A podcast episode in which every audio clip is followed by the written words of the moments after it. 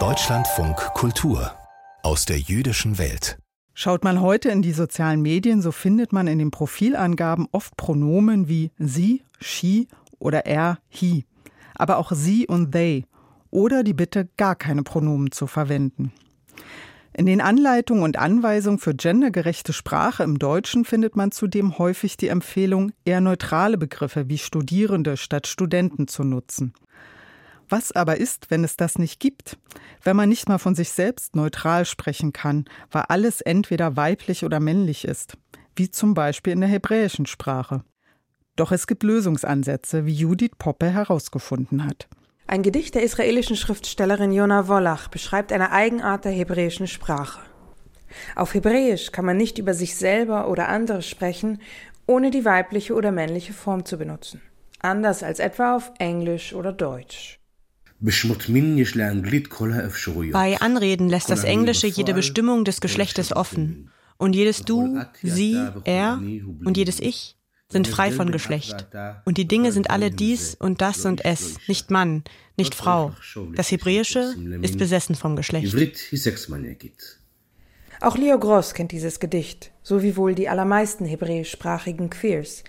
Denn das Gedicht spiegelt Gross ganz persönliche Probleme mit der hebräischen Sprache wider. Gross bezeichnet sich selber als weder weiblich noch männlich. In diesem Beitrag wird Gross deswegen abwechselnd mit sie oder er bezeichnet. Mit langen braunen Haaren und dünner Brille sitzt der 27-Jährige im Wohnzimmer seiner Eltern in Reisterstown im Osten der USA und rückt den Laptop zurecht. Wir sprechen über Zoom. Neben ihr steht eine Sammlung von Chanukka-Leuchtern. Gross ist traditionell jüdisch aufgewachsen und fühlt sich seit jeher in jüdischen Gemeinschaften wohl.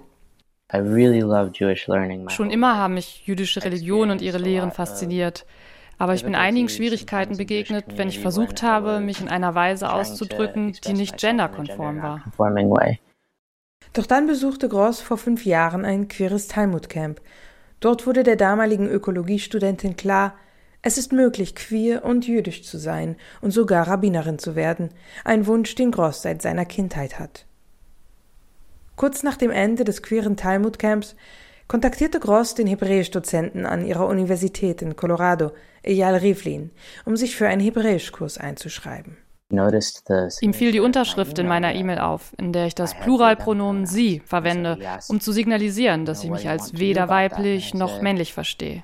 Er fragte, wie willst du das im Hebräischen regeln? Naja, sagte ich, was machen denn andere? Also haben wir nachgeforscht. Er hat seine Familie in Israel und viele seiner Kollegen in der ganzen Welt gefragt. Und alle sagten, es ist ein Schlamassel. Gemeinsam fanden Gross und Rivlin heraus, es gibt unterschiedliche Versuche, die Sprache zu queeren, aber nichts Systematisches. Die beiden beschlossen, dies zu ändern und starteten das nicht-binäre Hebräisch-Projekt. Ein Beispiel für ihre neu entwickelte Grammatik? Eigentlich heißt Schüler auf Hebräisch Talmid. Die weibliche Form Schülerin heißt Talmida. Für das nicht-binäre Hebräisch ergänzten Gross und Rivlin die Formen um eine weitere, für alle uneindeutigen Geschlechter. Talmide. Rivlin stellte das neue System in seinem Unterricht an der Universität Colorado auf die Probe – Mittlerweile wird das von Gross und Rivlin entwickelte nicht-binäre Hebräisch nicht nur in queeren Kreisen in den USA verwendet und weiterentwickelt, sondern auch in vielen anderen Ländern der Welt, in Australien, Deutschland und in Israel. Eine Person, die ich in unserem Projekt kennengelernt habe, hat im Gottesdienst auf diese nicht-binäre Weise gesungen. Es war einfach wunderschön, den Livestream davon zu sehen. Ich konnte einfach nicht glauben, wie großartig und schön, dass sie von diesem System inspiriert waren und das benutzten, dass es lebt. In den USA werden die neuen grammatischen Formen vor allem in den jüdischen Gemeinden angewandt, bei hebräischsprachigen Gottesdiensten und Gebeten. In Israel allerdings, wo Hebräisch nicht nur die Sprache des Gottesdienstes, sondern die Alltagssprache ist, ist das System so gut wie unbekannt. Tal Jana Klausner versucht das zu ändern. Jana Klausner begreift sich ebenfalls als nicht binär. Auch er wird hier mit wechselnden Pronomen beschrieben. Der 27-jährige Hebräischlehrer kennt die Schwierigkeiten, das neue grammatikalische System in die Alltagssprache einzubauen.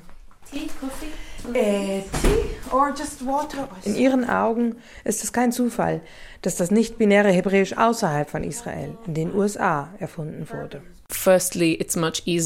Erstens ist es viel leichter, die Sprache radikal zu erneuern, wenn es nicht die Alltagssprache ist.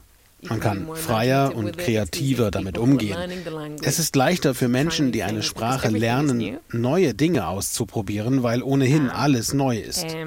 Aber es geht nicht nur um die grammatikalischen Strukturen, es geht auch um gesellschaftliche Werte. Und die israelische Gesellschaft ist zu größten Teilen sehr konservativ. Es braucht Übung und Geduld, das nicht-binäre Hebräisch anzuwenden, auch für Jana Klausner. Ab und zu trifft er sich mit anderen Interessierten, um den Gebrauch der neuen grammatischen Form zu üben. Jana Klausner unterrichtet Hebräisch an der alternativen Sprachschule This is not in Ulpan. Ulpan, so heißen die Hebräisch-Sprachkurse in Israel. An der Sprachschule von Jana Klausner können SchülerInnen sowohl Hebräisch als auch Arabisch lernen und über israelische Politik und Gesellschaft diskutieren.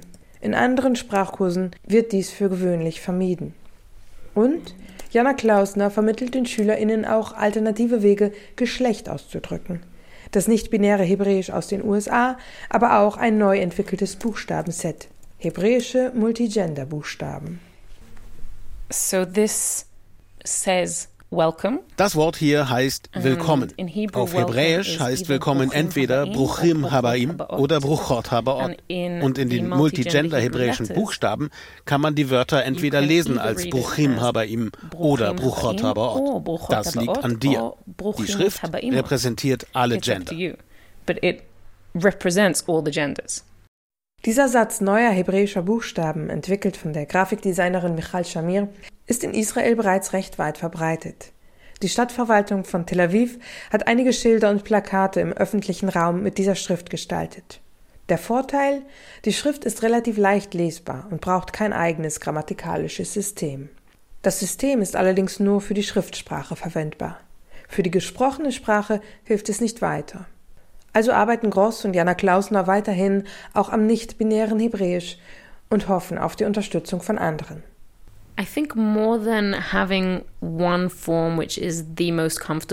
Ich denke, mir geht es um, weniger um die eine möglichst bequeme Sprachform, sondern vielmehr um unsere Beziehung zur Sprache.